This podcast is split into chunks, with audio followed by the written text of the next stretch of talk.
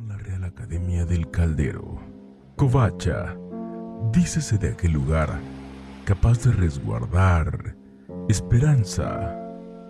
Mamá, ¿dónde guardo estos juguetes? Mételos a la covacha. Sueños utópicos. ¿Dónde guardar estos vestidos? Nomás bajé unos 15 kilitos, seguro me entran. Ya sé, la covacha. Inocencia. Ándale, aquí nadie nos ve y te va a gustar. No, espérate tantito. Nos va a cachar tu mamá. Armonía. ¿Pero qué chingas están haciendo? Ternura. N- nada, mamá, aquí guardando mis juguetes. La covacha. El lugar donde siempre habrá algo bueno que contar.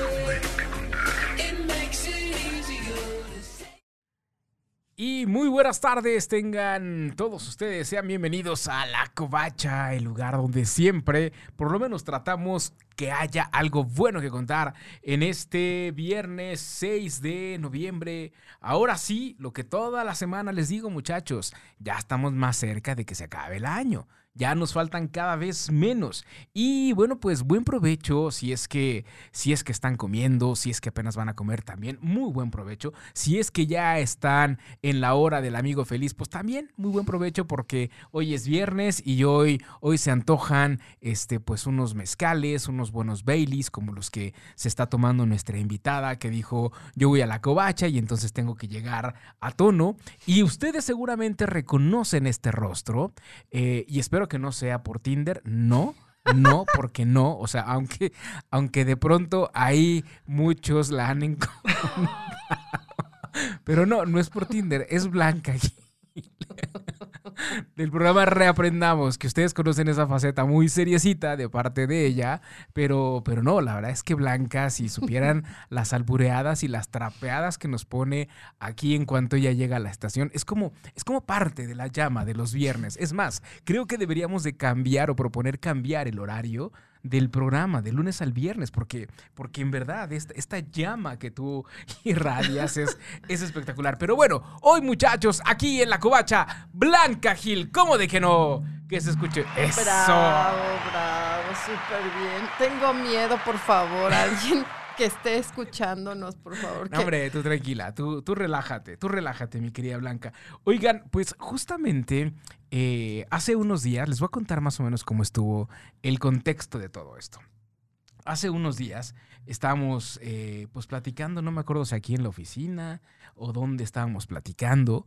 El caso es que salió a colación el tema de las crisis en los matrimonios eh, dependiendo de la edad que estos tienen. Y entonces yo en ese momento, pues lo primero que dije es, "Ah, ah, perdón, perdónenme muchachos, es que aquí estoy con esto. Yo en ese momento dije, ah, caray, ¿cómo, que los matrimonios tienen edades? O sea, se supone que sí hay como la, festejación que de los cinco años, que de los 10 años, pero que de ahí surja un tema de crisis, eso, eso, eso me llamó la atención. Y precisamente por eso hoy Blanca está con nosotros, pues para, para ampliarnos más esas dudas o esclarecérnoslas, según sea el caso. Y, bueno, pues muchas gracias primero por haber aceptado entrar a este ring de la covacha. No, yo feliz, encantada de estar este viernes aquí con todos y, y feliz de estar en la covacha con estos dos años de Caldero, con estos años, estos dos años también de, de estos programas y feliz de estar en la covacha. Muchas gracias, Char. En verdad es un honor y un orgullo estar acá. Y, y pues sí, lo que sucede es que ah, son dos cosas. Eh, las familias y las parejas van a vivir cuatro crisis en general. Ok. Hay una crisis, por ejemplo, que es de incremento cuando alguien llega al sistema familiar, ¿no? Cuando a lo mejor hay un sobrino que viene acá a vivir o a lo mejor una mamá se, se enfermó y llega a la casa, este, o la llegada de un, hijo, ¿no? Esa es una crisis que se llama, hay un, autor que se llama Ortiz que dice que es una crisis de incremento, ¿no? Hay otra crisis que tiene un nombre muy feo, pero así le puso él, que se llama de desmembramiento, que es cuando alguien sale del sistema familiar. ¿sí? Entonces, cuando alguien, por ejemplo, está en hospitalización, hay una separación, o cuando alguien, por ejemplo, eh, se va a trabajar a otro lugar, Esa es una crisis de desmembramiento. Cuando alguien sale del sistema, esto significa que en todas las crisis, ahorita vamos a comentar las otras dos, hay un reajuste del sistema familiar, ¿no? En la pareja, en la familia, hasta en los equipos laborales también sucede. Y hay un tercer tipo de crisis que puede ser por el tema de los valores, ¿no? O sea, si alguien, por ejemplo, en la familia que sí ha pasado, de repente entra en reclusión, o de repente hay una situación de infidelidad, o de repente hay una situación que tenga que ver con valores, esa es una crisis de eh, desmoralización, porque es con temas de valores. Por ejemplo, las adicciones podrían incluir en esto, o eh, hay familias que perciben eh, una preferencia como una crisis de desmoralización. Hay familias que no, que lo toman muy bien y lo aceptan sin problema. Y por último, una crisis que puede tener una familia es eh, estas crisis que se llaman de desorganización, que justo todas las familias ahorita las estamos viviendo. En medio de la pandemia vivimos una crisis de desorganización. ¿Por qué?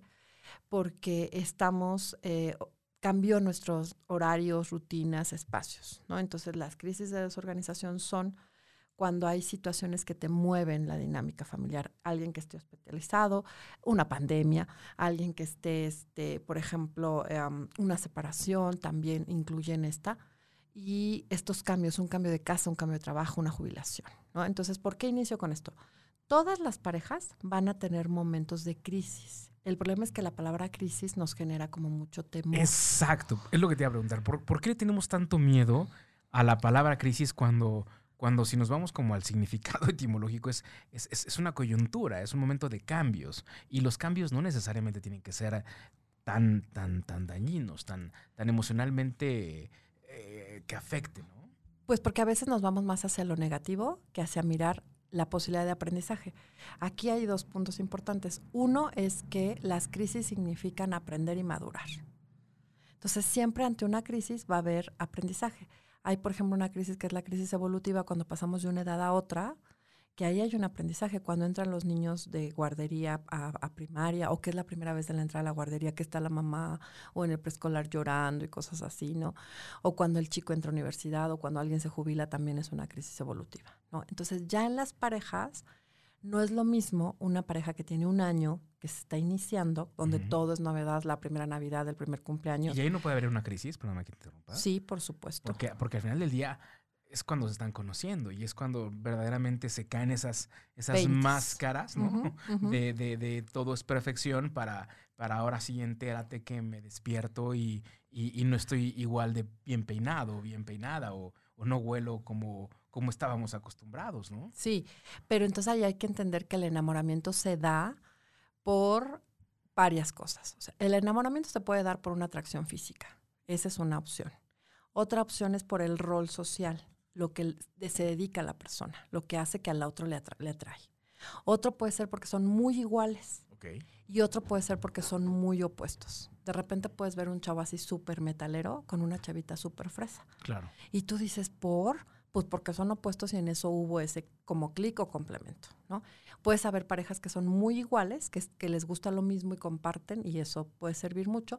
Y parejas que, que, que están juntas porque esto que pasa a veces con, eh, no sé, que fue el profesor o que trabajaban juntos, eh, ya sabes, como más hacia el rol social, lo que hacían, ¿no? Y, y, puede haber también alguien que sea por lo físico o las combinaciones, ¿no? Entonces, una cosa es el enamoramiento que en el enamoramiento va a haber eh, dopamina y serotonina, que son sustancias que son las mariposas en el estómago, que son reales, y que eso, aquí ahí va algo bien interesante. Eso que sentimos en el enamoramiento dura solamente, ahí les va, 18 meses. Tómala. O sea, aquellos que, no, es que estamos en el enamoramiento y llevamos tres años, no es cierto, no es cierto, eso ya fue, ya bailó, ya chutó, ya... O sea, es el tiempo idóneo para que vayas, por ejemplo, en la adolescencia, eh, que cambian y cambian y cambian de novias, ¿es el tiempo ideal, 18 meses y a lo que sigue? No, bueno, el adolescente no le duran 18 meses, le dura una, semana. ¿no? Y porque en un, hay un, búsquenlo por favor en YouTube eh, y si no me lo piden y yo se los mando con mucho gusto porque van a disfrutar. Hace mucho tiempo Bubulubu hizo un comercial de un muchacho que está como en un gimnasio y pasa una chica y dice, Rosita, me gusta por no sé qué.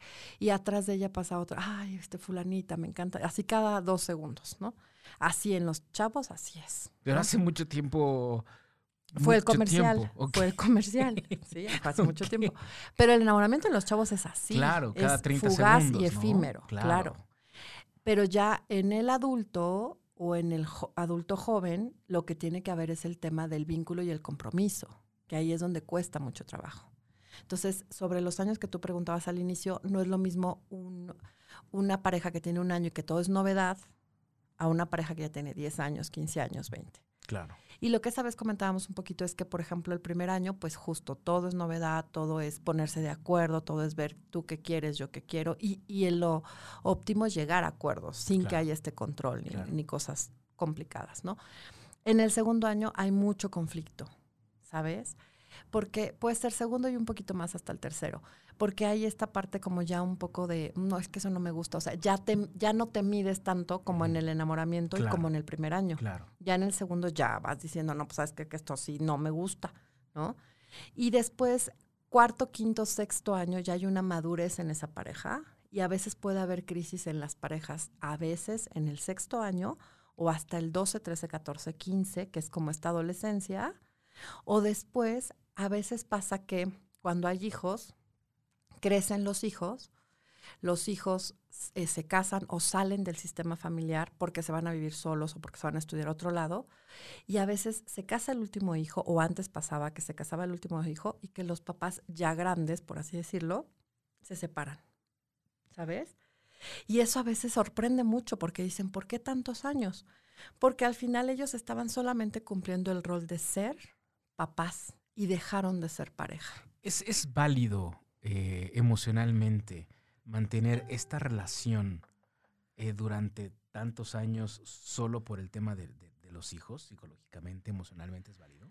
Mira, yo creo que eso pasaba mucho en generaciones anteriores. O sea, era muy común que las, pare- las parejas ya estaban muy mal y seguían juntas por esta idealización que tenemos de pareja y de familia. O sea, pensamos que las familias son perfectas, que las parejas son perfectas, que los padres son perfectos, que los hijos son perfectos. Y yo digo que hasta las mascotas las queremos perfectas y no existen. ¿no? No existen ni parejas, ni familias, ni padres, ni hijos. No, no, no. Porque están fo- conformadas de humanos, que Claro. somos con muchos defectos. Claro. Pero sí idealizamos mucho, ¿sabes? Yo pensaría que las mujeres idealizamos muchísimo más a los hombres que los hombres a las mujeres, creo, ¿no? Creo que las mujeres idealizan más hasta puntos extremos, ¿no? Y a veces sí puede darse el caso que los hombres idealicen y, y, bueno, complica, pero eh, no es sano ni de un lado ni del otro. O sea, sí hay que entender que es una pareja que va a tener virtudes y defectos y también que la relación va a ir cambiando y que también a lo mejor va a terminar esa relación, ¿sabes? El problema es que los latinos, México y Latinoamérica, somos muy simbióticos, que eso quiere decir que somos muy amueganados. Y entonces decimos, no, va, no puede haber un rompimiento, porque ¿cómo? ¿no? Claro. Y entonces mantenemos cosas que ya, ya no están unidas. Oye, pero, pero hablabas de, de algo que me parece muy interesante y es que idealizamos mucho a la pareja. Idealiz ya sea niño, niña, pero hay, pero hay una ideali- idealización del, del ser, de, de esta persona con la que estás compartiendo este proceso de enamoramiento. Pero entonces, ¿qué, qué podría hacer la persona precisamente para no caer en la idealización, para, para entender que, que eres una persona con N cantidad de defectos y con N cantidad de cualidades y todas estas las acepto para compartir mi vida. Pero, pero ¿cómo quitas ese velo de, Idealización. de idealización? Mira, es bien complicado porque en la, en la etapa del enamoramiento, la dopamina, No hay cómo. Ahí estás drogado. Ahí ni para qué te digo. y yo lo he dicho, la, dopamina de- con pies, híjole, es como mejor que la marihuana, la cocaína y la heroína, por supuesto. ¿no? Ok, muchachos, no se vayan a casar cuando llevan menos de Poquito, 18 no. meses. No. A partir de los 18 meses, o sea, el mes 19, No, o sea, aquí hay que tomar decisiones como más conscientes. ok. No por el, el estar encandilado del momento, del inicio, ¿no? Por eso también muchas veces miras parejas que, que empezaron a vivir juntos y nace el primer hijo y la dinámica cambió, ¿sabes? Y entonces ahí ya no les gustó estar juntos.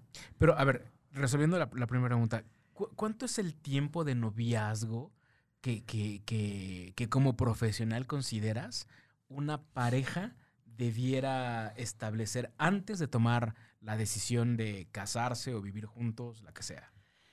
Fíjate que yo ahí lo que creo que es mucho más sano primero es que el hombre y la mujer vivan solos, Ok, ¿sabes? Que aprendan a vivir solos. ok, claro. No, no que saliendo de la casa de la mamá o del papá, bueno, de los papás, se vayan directo a la casa de la pareja. Porque Claro. a veces ahí puede ser que estés buscando seguir con estos patrones, Por supuesto. ¿No? Y cuando no los encuentras, pues te, te frustras, porque hay un tema de idealización y de expectativas. Totalmente. Entonces, que vivan un rato solos, o sea, eso creo que creo que ayudaría mucho, o con roomies, pero no con familia, ¿me explico? Pero no puede ser como lo mismo. Es decir, si yo me voy a vivir con mi roomie, este, y mi roomie es, qué sé yo, más grande, este es el que tiene el departamento, qué sé yo, no puedo estar también buscando esta inconscientemente, esta, esta, no tener esta ausencia, no tener esta carencia, sino tener esta compañía de del factor masculino o femenino, según sea el caso. O sea, sí se puede dar, pero bueno, ahí hay que buscar como más de tu edad y ver qué estás buscando, ¿no? Ok. y animarte a hacer esas cosas solo.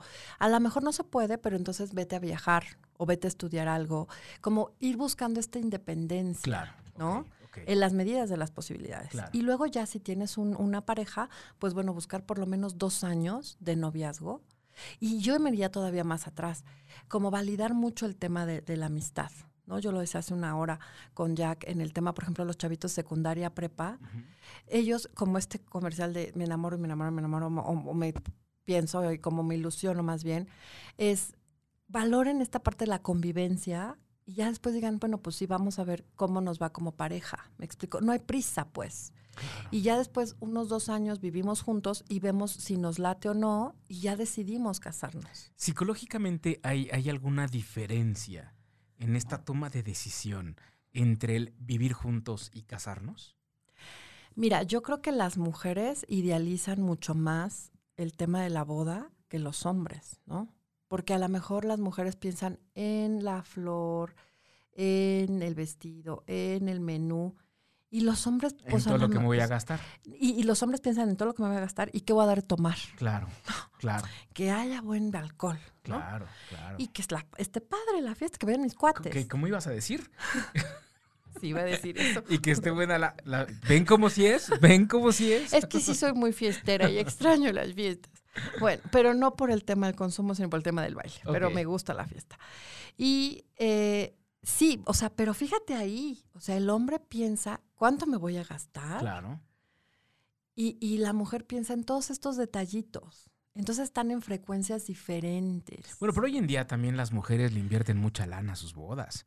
De pronto yo he conocido varias chicas que, que, que a la hora de planear la boda, sí están pensando en que quiero esto y esto y esto y esto y esto y hasta el último detalle. y ellas lo pagan. Y ellas lo pagan, exactamente. O sea, sí, sí existe todavía esta cultura de, de la niña princesa que creció con estas caricaturas y que, y que la boda tiene que ser una réplica de La Bella y la Bestia, ¿no? Bueno, no tan así, pero... pero y muchas más. Pero ¿sabes qué? Sí, y a lo mejor es válido, pero a veces la, la boda genera mucho estrés y mucho desgaste. claro. Y hay muchas parejas que no llegan a la boda, rompen antes o después de la luna de miel, bye, por todo ese estrés acumulado. Sí, sí, sí, sí, sí. Entonces, aquí habría que trabajar muchos temas. Uno, la comunicación asertiva, que a mí me encanta la definición, es decir lo que piensas, lo que sientes con seguridad, con tranquilidad, con empatía y con respeto. ¿Sabes? Anoten eso, muchachos. Decir lo que piensas, lo que sientes con seguridad, con empatía y, Y con respeto. respeto. Eso es fundamental. Es decir, no porque estás enojado vayas y te sueltes, porque entonces ni estás siendo empático ni estás siendo respetuoso. Sí. Y además también te voy a decir algo, lo que más daña a una pareja, lo que más daña a una familia, a un grupo de trabajo, es lo que no se dice. Ok, ¿Sabes? Entonces, si empiezan a ver como estos silencios y suposiciones y estas expectativas, bueno, la combinación es complicadísima. Claro. Si yo como hombre me late que, que sea una boda a la mejor diferente o a la mejor muy especial o con muchos detalles o lo que quieras o muy costosa, pero estoy consciente, pues digo, va. Y como mujer, pues digo, va. Claro. Pero si no, o sea, como entender esta parte, porque al final del día el organizar un evento así es llegar a muchísimos acuerdos, ¿sabes? Yo te pongo un ejemplo. Yo trabajo con muchos niños y papás que están en proceso de separación, de divorcio. Y yo les digo a los papás en las primeras sesiones, cuando hay un divorcio, hay muchísimos más acuerdos que cuando se viven juntos. ¿Están preparados para ese proceso? Entonces, algo importantísimo en las parejas es saber llegar a acuerdos. Y el problema es que decimos, pero no escuchamos. ¿Sabes? Como, como una pareja que de pronto va, va iniciando en este, pues en este camino, puede empezar a establecer acuerdos. Justo con comunicación asertiva y escuchando. O sea, ¿tú qué quieres? ¿Quieres que comamos esto, comemos esto, arreglamos esto, nos vamos de viaje? ¿Qué hacemos con, ya sabes? Pero escucharse. Yo lo digo mucho, escucharnos con los sentidos. O sea, si yo miro que lo que te estoy diciendo te está lastimando, hago una pausa. Pero a veces no hacemos eso. Yo miro que lo que te digo te lastima y ahí le sigo, Claro, ¿ya sabes? claro. Entonces, el, el podernos escuchar y el poder decir lo que pensamos, eso ayuda muchísimo, muchísimo. ¿Por qué? Porque nos cuesta muchísimo trabajo escuchar al otro, porque lo escuchamos desde nuestra necesidad, no escuchando, oyendo lo que él necesita y cuál es su inquietud, ¿sabes? Hay como técnicas, ¿eh? ¿Cuál puede ser una técnica? Em, por ejemplo, tiempo fuera, ¿no? Si estamos hablando con la pareja y nos alteramos, a ver, te calmas, me calmo y lo hablamos después. Pero si lo hablamos, ¿me explicó? No importa el tiempo que pase en el, en- para que En- te calmes. Sí, a lo mejor puede ser toda la tarde y al otro día lo hablas, Exacto, exacto. ¿no? Eso Porque- es tiempo fuera. Porque hay muchas personas que recomiendan que justo eh, como parte del éxito del matrimonio es que nunca te vayas a dormir enojado, ¿no? Pero, pero en, este, en este tiempo fuera, eh, ¿qué pasa? O sea, lo importante sí es como remediar antes de que conciliemos este... Y vaya, lo digo desde la perspectiva de, de en el sueño, pues se supone que estás descansando y, y dormirte como con esta ira, con esta molestia, tampoco es, tampoco es sano. Ahí lo recomendable es, no importa el tiempo que tardes en relajarte, tú relájate y ya después lo platicamos. Es que aquí también tiene que ver en la inteligencia emocional, Ok. ¿no? ¿Qué, tan, ¿Qué tanto ocupamos la inteligencia emocional, que es saber manejar la alegría, el miedo, la tristeza, ¿no? El desagrado, todo el, el enojo, ¿no? Si, si a lo mejor yo necesito tres días para que se me baje un enojo, aguas, ¿qué está pasando con tu manejo del, del enojo? ¿Por emoción. qué? Porque esta emoción la vienes, perdónenme la palabra, por favor, rumiando tres días. Yo pensé que ibas a decir, perdón, la palabra vienes caje No. rumiando. Y es que se oye feo, ¿no? Porque esto hacen lo- la- la- las, Las vacas, vacas, claro. ¿no? Y es el enojo tres días. Y a lo mejor la otra persona está tranquila, ¿no? Y entonces, pues ahí te afectas tú. Porque guardas ese enojo, lo vives, te acuerdas, lo vuelves a vivir y no sé qué, y te da gastritis, colitis, dolores, migraña, no sé qué, no sé qué. Entonces, no, ahí hay que, que mirar. Sí, lo ideal sería no irnos enojados a dormir, pero a veces los tiempos no se dan, ¿me explico? Claro. Y a veces los momentos tampoco. Yo creo que, que hay que buscar mucho la comunicación y sabes que creo que es un factor como de riesgo de, o de mucho daño en las parejas, la rutina, ¿sabes? O sea, hay, hay momentos que tú ya sabes que a lo mejor son viernes de hamburguesas, o que tal día vamos a los tacos, o que tal día es la fiesta, no sé, de ahí tenemos que ir, ya sabes.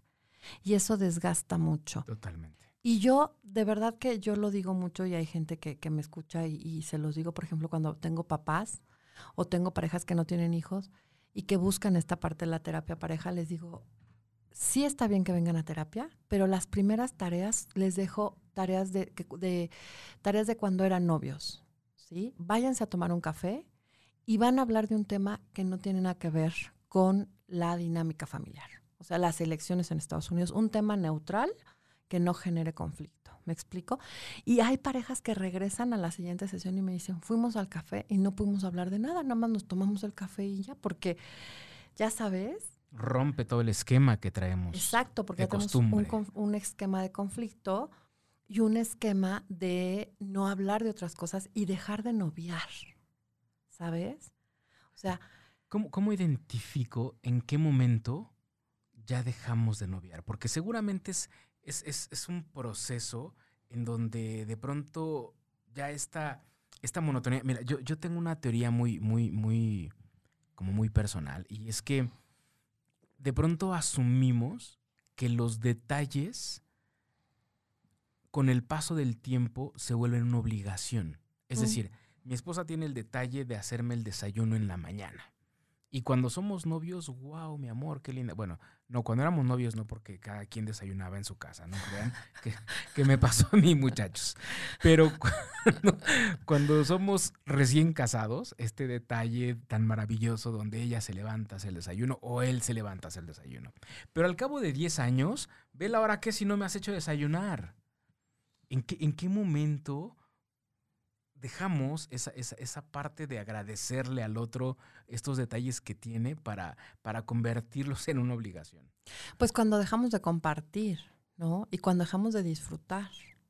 Y también aquí hay que entender que a veces la relación se puede ir desgastando y que también la emoción, si no, si no, el amor en este caso, si no lo trabajaste, si no construiste, se puede ir di- desdibujando, ¿no? Y que generas más eh, monotonía que en verdad estar, ¿sabes? Yo lo explico de esta manera, es como si tuviéramos fichas de dominó, si queremos hacer como un muro o si tuviéramos tabiques, si yo pongo 10 tabiques, el otro tiene que poner 10 tabiques. Claro, Si alguien pone 2 y el otro pone 10, pues la pared se cae. claro. Entonces tenemos que ir a la par, que eso es muy importante. Como compartir y disfrutar. Y cuando sí ya hay un tema de obligación y donde no me siento cómodo, pues empezar a decirlo. Pero justo se combina, si te fijas. O sea, para que una relación empiece a tener broncas o problemas, es como un gran rompecabezas que se va armando con muchos elementos, ¿no? Con el tema de la monotonía, con el tema de que no podemos resolver conflictos, con el tema de que estamos peleando más. Y entonces empiezan estos problemas y que dejamos de decir cosas y va creciendo. Y ya cuando lo miramos ya es enorme. Claro. ¿No? Es una bola de nieve. Exacto. Claro. Y entonces hay que buscar esta parte de que no haya tanta rutina, esta parte de hacer cosas diferentes de repente y esta parte justo de los detalles, pero no, no por ejemplo, con, con culpa o no, por ejemplo, por obligación, sino disfrutándolos. Por ejemplo, yo también les digo mucho a las parejas como tarea, ¿no? Luego, le van a mandar un mensaje al otro en algún momento del día, un mensaje de, de buen día, ¿no? Sin que estemos presionando al otro, ¿sabes? Como cosas muy simples que se van perdiendo. Y también eh, a- eso a veces, es, "Ah, ya no me lo mandó. Le voy a avisar que no hizo la tarea. ¿Te fijas? O sea, estamos en esta parte de perseguir. Sí, del control, ¿no? Exacto. Que eso se da mucho más en las mujeres a veces y también hay hombres muy controladores, ¿no? Aquí la invitación sería, hay una herramienta muy linda que se llama violentómetro, que es dura, fuerte, pero sirve, ¿no? Que es, desafortunadamente ya tiene como 10 años y ahí podemos mirar diferentes niveles de violencia porque hay situaciones de violencia pasiva. Justo, justo eso te iba. Ah, mira, aquí está. En la pregunta 8, justo eso te iba a preguntar. ¿Cuáles son, ¿Cuáles son las etapas que podemos ir identificando para saber que, porque estoy ya tan metido en esa rutina, estoy ya tan metido en, en ese ir y venir de información todos los días, donde ya lo bueno es malo y lo malo es más malo, que a lo mejor no puedo identificar que mi matrimonio está en una crisis. ¿Cuáles pueden ser esas, esas no, no, no etapas, Factores de ¿cuáles- riesgo. Exacto Ajá. que me pueden hacer ayudar a identificar que hay algo para que levantemos la mano y digamos, Blanca, ¿nos ayudas, por favor? Pues bueno, hay que ver, hay parejas que dejan de comer o, o- o que dejan de dormir bien o que también pelean los siete días de la semana. No, bueno, ahí sí ya, ya, ya sabes que, que sí hay tema, ¿no? Sí, o que además también puede ser que pelean una, pero se dejan de hablar tres días, ¿no? O sea, cosas como, como fuertes ahí. Em, cuando ya no es funcional y cuando ya no te sientes a gusto, ¿sabes? O sea, a lo mejor no es que vaya a ser un rompimiento, simplemente hay cosas que ya no te sientes a gusto y que quieres, este, que se hagan ajustes, porque van, vamos cambiando como personas. O sea, no somos los mismos que cuando teníamos 10 años atrás, 20 años atrás, ¿sabes? O sea, hay intereses diferentes, ¿no? Entonces hay que irnos conociendo y también hay que entender que tendremos que aprender a resolver problemas. El, a veces no nos enseñan a resolver problemas, ¿sabes? Y vamos dejando pasar. Y cuando miras ya creció, Claro. Y es inmenso. Entonces, sí hablarlo y eso sirve mucho. Por supuesto. Fíjate que eh, eh, mandamos saludos aquí a Vero Godínez. Saludos, chicos. Eh, Karina Espinosa que nos está viendo, Laura, buen día. Y dice, yo creo que agradecerle a tu pareja sus detalles y tener detalles con ella es un punto para evitar el distanciamiento a pesar de los años, comenta Vero Godínez. Martrej, gracias por el tema. Saludos, doctora. Un gusto escucharla. Eh, Vero Godínez dice, qué tema tan interesante. Oye, pero entonces decías hace, hace un momento, ya una pareja que pelea los siete días a la semana, bueno, ya no hay nada que hacer. Pero también es algo bien interesante. Cuando ya no me siento a gusto en este lugar, es momento, pero es momento de qué? De hacer una pausa y decir, no estoy a gusto y lo mejor es que aquí terminemos, porque no puede ser de pronto eso lo que está sucediendo con estas generaciones donde todo es desechable y donde por eso los matrimonios, la planeación dura tres años y el matrimonio dura 15 minutos? Pues mira, ahí hay dos cosas. Ahí hay que entender la raíz del conflicto, ¿no? O sea, entender por qué estamos peleando. Estamos peleando porque eso nos genera tensión, estamos peleando porque eso hace que tengamos convivencia, ¿no? ¿Por qué peleamos? ¿Realmente porque algo sucedió y nos pareció como muy grave? Quién decide ir con Navidad. Ahorita vamos a estar en pandemia y va a haber otros acuerdos, ¿no? Pero si no estuvimos en pandemia, ¿a qué casa vamos en Navidad? Que ese es un pleito como muy común, ¿no? Claro. Pero ¿por qué lo estamos peleando? Porque así nos, así dialogamos, gracias a eso dialogamos, o, o por qué. ¿Sí me explico? Pero es que ya también de pronto no hay un diálogo, ¿no? Porque se convierten en imposiciones donde alguno de los dos, en aras de ya evitar mayor conflicto, bueno, sí, hagamos lo que quieres, y ahí es donde le vamos dando al traste. Y entonces tenemos que regresar a esta parte de escucharnos, de llegar a acuerdos y de decir.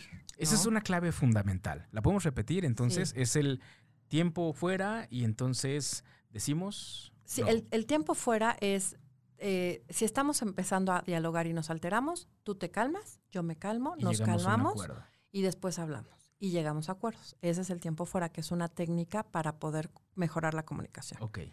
Y otra técnica, por ejemplo, es poner dos minutos el teléfono en el temporizador. Dos minutos hablas tú, dos minutos hablo yo. Ah, caray, esa no la habíamos dicho. Está, está, está buena. Y donde, donde a los dos minutos te callen, pues ni modo. Ya te tocó. Y esperas dos minutos. Porque hay quien se agarra el micro una hora. Por supuesto. ¿No? Por supuesto. Entonces esperas dos minutos y escuchas. ¿No? Y eso es bueno. Pero escuchas, en verdad, no, no haces caras, no estás así de esperando a ver a qué hora te, contando los minutos, claro, claro. Y otra técnica, aunque ahorita es un poco difícil, hablar en un lugar público, en un cafecito, en un lugar donde hay gente, porque eso va a hacer que estemos un poco más mesurados. Claro, una zona neutra. Exacto. ¿Sabes? En bar, ¿no?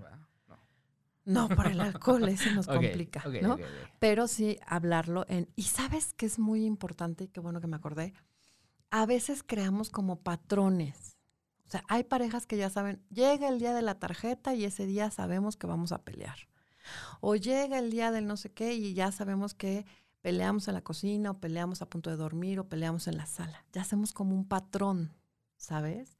Entonces yo también les digo, hablen en otro lugar, no donde siempre buscamos y también en otro momento. ¿Listo? Para que eso nos ayude a que sea diferente el ambiente y no, y no que sepamos que vamos a acabar en ese conflicto, ¿sabes? Entonces, eso sirve mucho, pero vamos generando estos, estos momentos que se complican y, y entonces las parejas les cuesta mucho. Entonces, hay que analizarlos y yo creo que también eh, entender que no es ah, una competencia y que no es, ah, ahora me hiciste, pues ahora yo te hago. Ya sabes que eso también luego pasa, claro. ¿no? Que podemos ser manipuladores o podemos ser agresivos pasivos. Porque, ojo, y yo creo que más que nunca, em, Mario Bros tiene cinco vidas, creo, en sus juegos de video. Y nosotros tenemos una. Y entonces hagamos cuentas. Yo luego les digo, a ver, haz una cuenta. Tienes cinco años de casado, tienes diez años viviendo juntos, como quieras decirle. Por 365 ¿Cuántos años son? ¿No?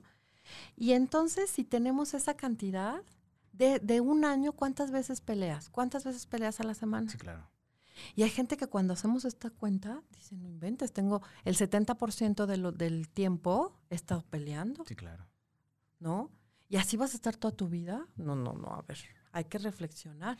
Pero también hay que ser conscientes un poco de, de, de- de- de esta toxicidad que se está dando en la relación. No, no de mi toxicidad, no de su toxicidad, porque ahí ya estamos, creo yo, señalando, no, es que ella es muy tóxica, la... no, sino eh, de, de- de lo complicado que es porque, porque justo en esta costumbre de vivir tantos años en el conflicto, en el pleito, puede ser que lo normalices Lo naturalices, sí, lo claro. naturalices. Y lo primero es identificar que, que esto no es normal, que no es, que no es natural que haya tanta violencia en la relación. Quisiera regresarme un poquito al tema del violentómetro, porque me parece que, que hay mucho ahí por, por, por, donde, por donde deshebrar.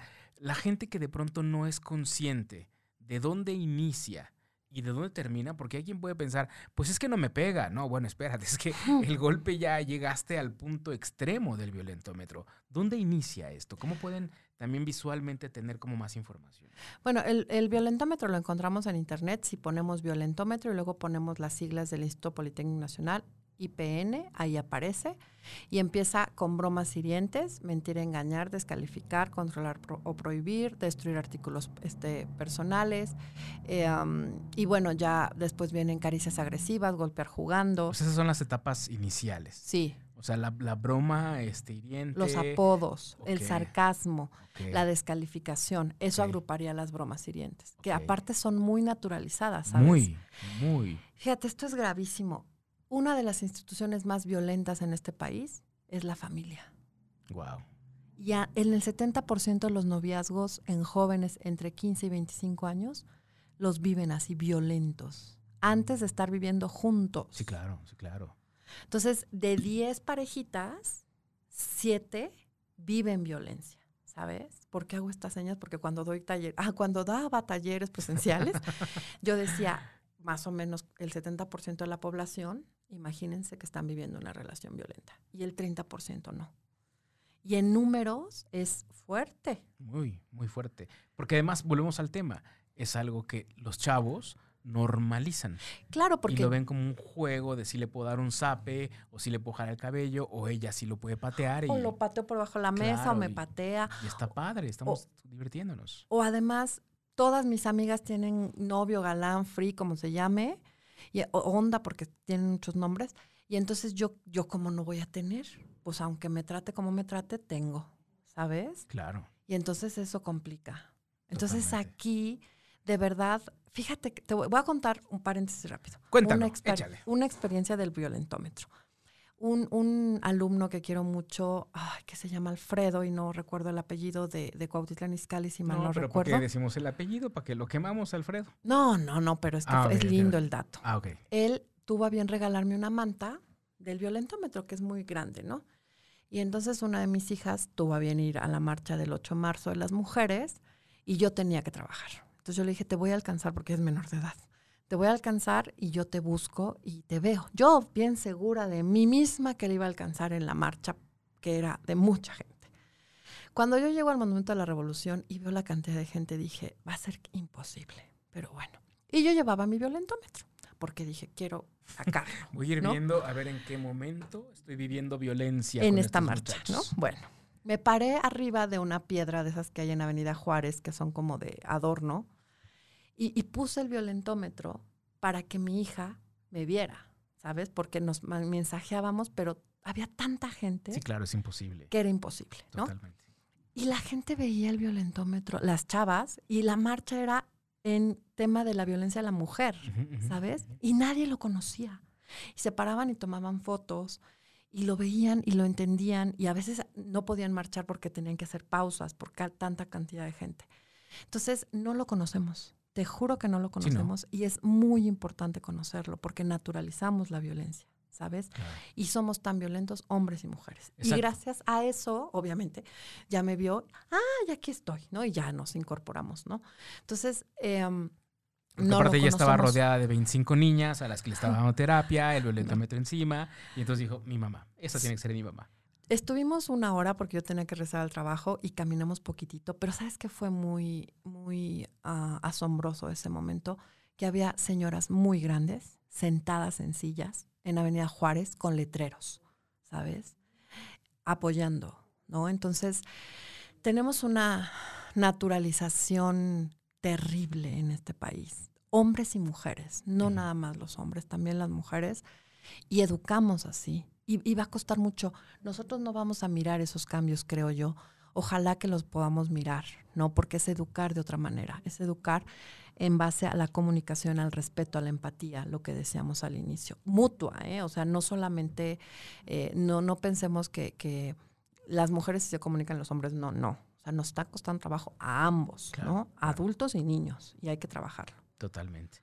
Oye, y bueno, pues ya lo saben, en la página del Instituto Politécnico lo ponen violentómetro. En internet. Y ahí van a poder encontrar esto que me parece que es eh, un documento bien importante, bien interesante que todos lo concienticemos y que una vez que hagas conciencia de esto, pues identifica, si no estás en ninguna de esas etapas, ojalá que no estés en ninguna de esas etapas, qué maravilla, porque tu relación va, va increíble, pero si ya empezaste a tener ciertos juegos que empiezan también, supongo yo, a ser cada vez más recurrentes, porque de pronto la broma de vez en cuando, bueno, igual no pasa nada, o sí pasa, no, claro, o sea, que hay, hay que aprender también a poner límites. Claro. ¿No? O sea, si el otro hace una broma hiriente y tú la permites, hay que reflexionar y ver por qué el otro la hace y tú por qué la permites. Claro. Porque ahí los que están mal son dos. El, el que hace las cosas y el que permite. Totalmente. ¿No? Entonces esto es un trabajo de dos también. Totalmente. Y de conciencia. Por supuesto. De mucha conciencia para que identifiques qué hay ahí en donde está, estás siendo pues sí, empatando con, el texto que ahí viene. Dice Bergodines, yo digo que antes se aguantaban por, por el qué dirán, porque la religión enseñaba que tu elección es tu cruz, y tristemente por eso siguen unidos. Pues sí, de pronto también eso, eso tiene una, una gran influencia. Oye, y platicando un poquito, o regresando un poquito al tema de las edades en los matrimonios, ¿no? Ya establecimos entonces, ay, sí, ya establecimos, porque pues, hubo un acuerdo, fuimos valientes, fuimos empáticos. Y respetuosos. Y respetuosos, exacto. Sobre todo eso, respetuosos. A partir de ahora te voy a pedir más respeto para conmigo, por favor. Espero yo también los lunes que paso por aquí. Y entonces, eh, en ese sentido, ya hablamos. Primer año es todo. todo novedad. maravilla, novedad. Segundo, tercer año es donde ya ambos empiezan a decir, ¿qué ole? A mí esto no me gustó. Y de ahí hacia dónde nos seguimos. Cuarto, quinto y sexto año hay como más autonomía. Ok.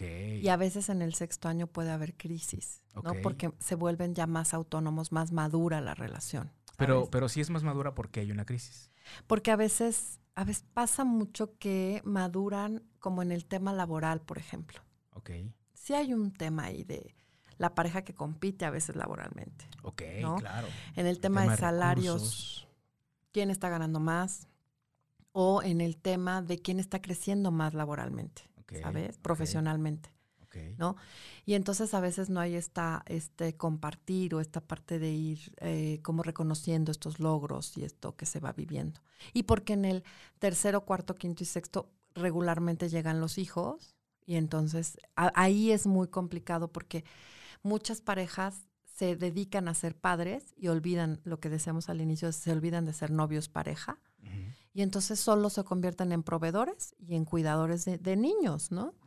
Y eso es eterno y desgastante. Claro. ¿no? Entonces ahí lo que se recomienda siempre es tengan momentos para eh, ustedes, que puede ser a lo mejor un viaje al año, que puede ser unas salidas, que puede ser estas escapadas.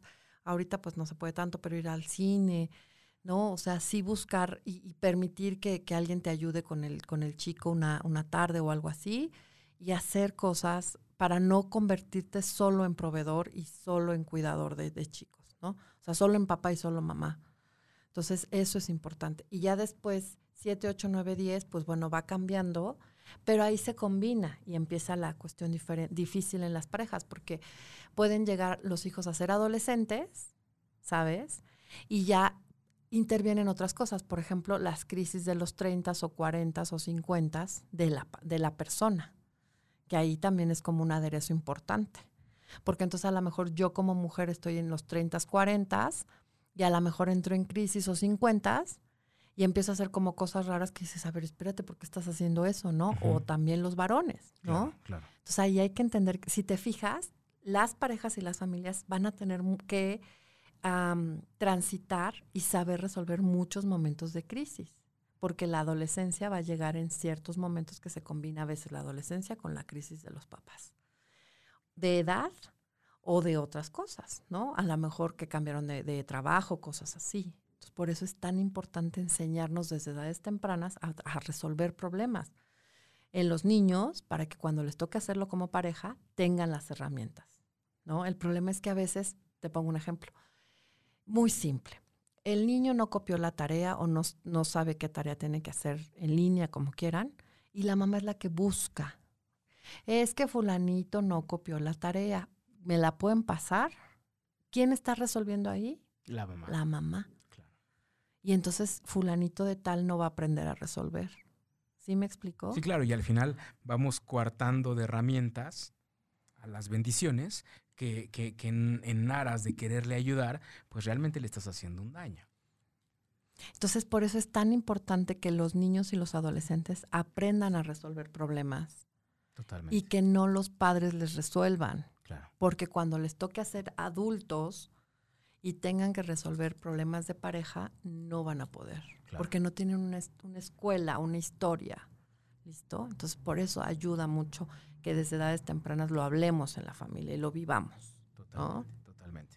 Oye, y entonces, eh, porque, porque toda esta plática surgió porque precisamente a partir de los 15 años es que entonces hay como una adolescencia, pero supongo que es lo que decías también relacionado con los 30, 40, o sea, tiene que ver con, un, con un crisis, una crisis de edad que a su vez se puede transferir también a esta crisis de edad del matrimonio. Sí, o sea, hay, hay matrimonios que a veces ahí, por ejemplo, a los 15, 20 años, a veces ahí lo que les está comiendo es la rutina. Claro. La rutina más, más la crisis de, de edad, ¿me explico? Y entonces ahí impacta y se van combinando, Claro. ¿no? O sea, después de 15 años que ya es, es muy monótono, pues dices, bueno, pues ¿y ahora qué? Pues ya sí vamos a estar todo el tiempo. Sí, claro, mejor va ¿no? Exacto, ¿no? Entonces ahí hay que mirar y, y se puede mirar de tiempo atrás, ¿sabes? Pero a veces te da miedo mirar, porque entonces tú también contribuiste para que algo llegara a ese punto, Claro. ¿no? O sea, no es, no es del otro lado nada más. ¿Listo? Entonces, justo cuando estamos en estos años de 15, 20, 25, pues bueno, es ver cómo te sientes como adulto, qué has logrado. O sea, aquí, por ejemplo, un, ejercicios. ¿Cuál es el color favorito de tu pareja?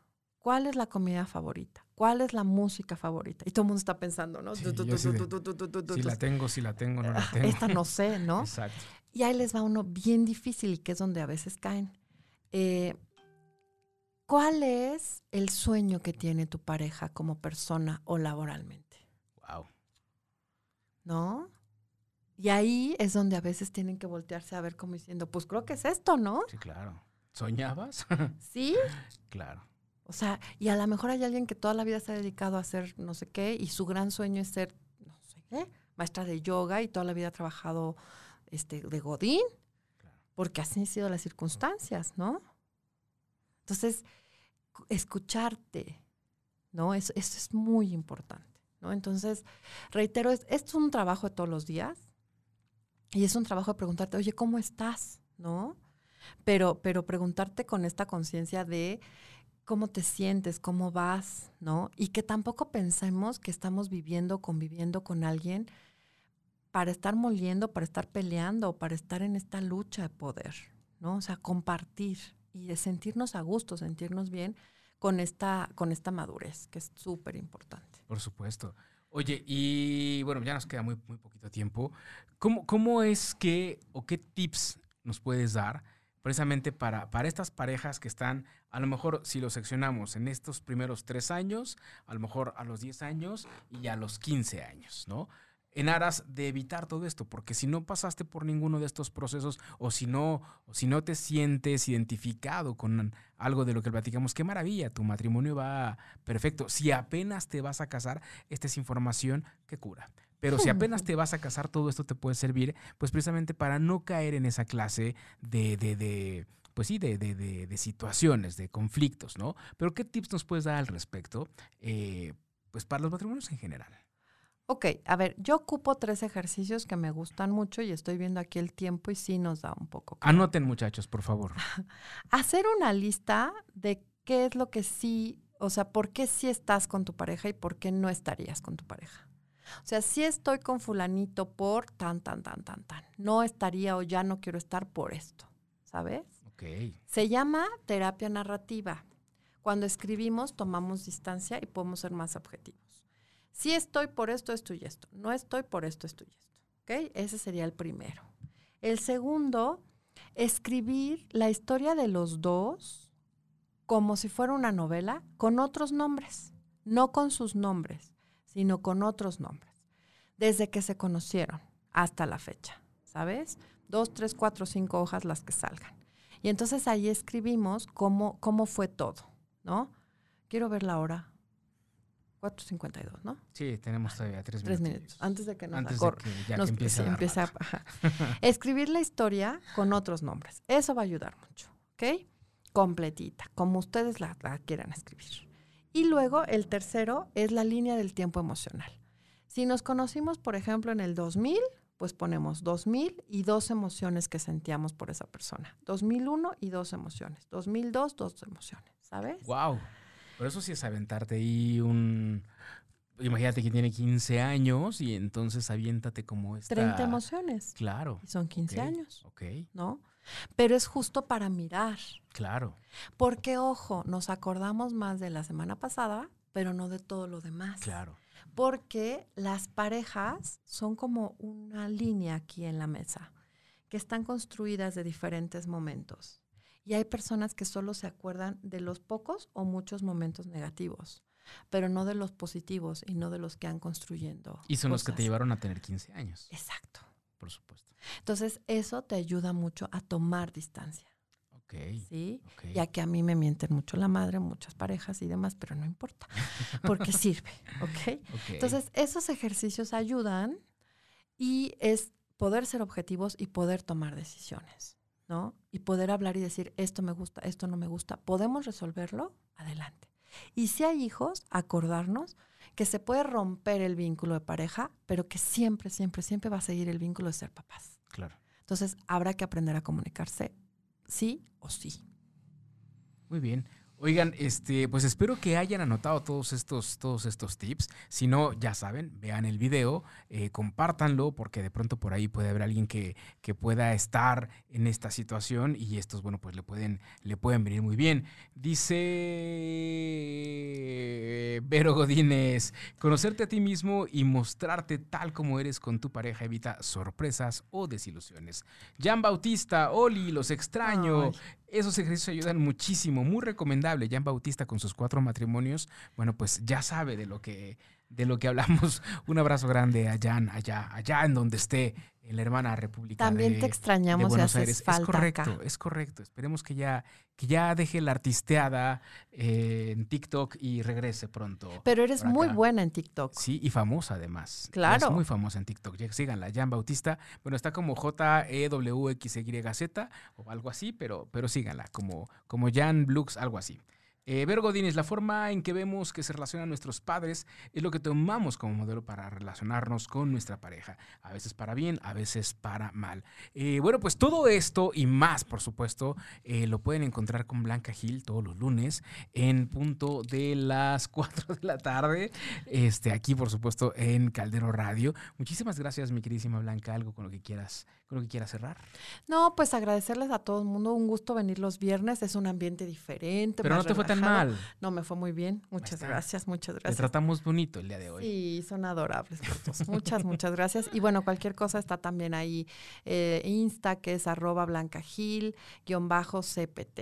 Un gusto en verdad Y bueno, vienen muchos éxitos y hay que agradecer y Así recibir, que eso es. es muy importante. Que así sea. Sí. Que así sea. Pues muchísimas gracias a toda la gente que se conectó. Les mandamos un gran abrazo. Sigan en la programación de Caldero Radio porque esto continúa. Ya está por ahí eh, los chamacos de Almas de Colores y Tony Tony con el Time Quiz. Así es que no se despeguen porque esto sigue y sigue y sigue. Y sobre todo, lo que siempre les digo, esto lo hacemos con muchísimo amor para todos ustedes. Muchísimas gracias y nos escuchamos la próxima semana.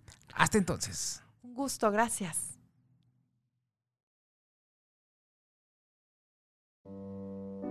Pues sí, ya nos vamos. Pero tranquilo, sí, sí, sí, lo sabemos. Pero vas a estar bien. La próxima semana, aquí te esperamos.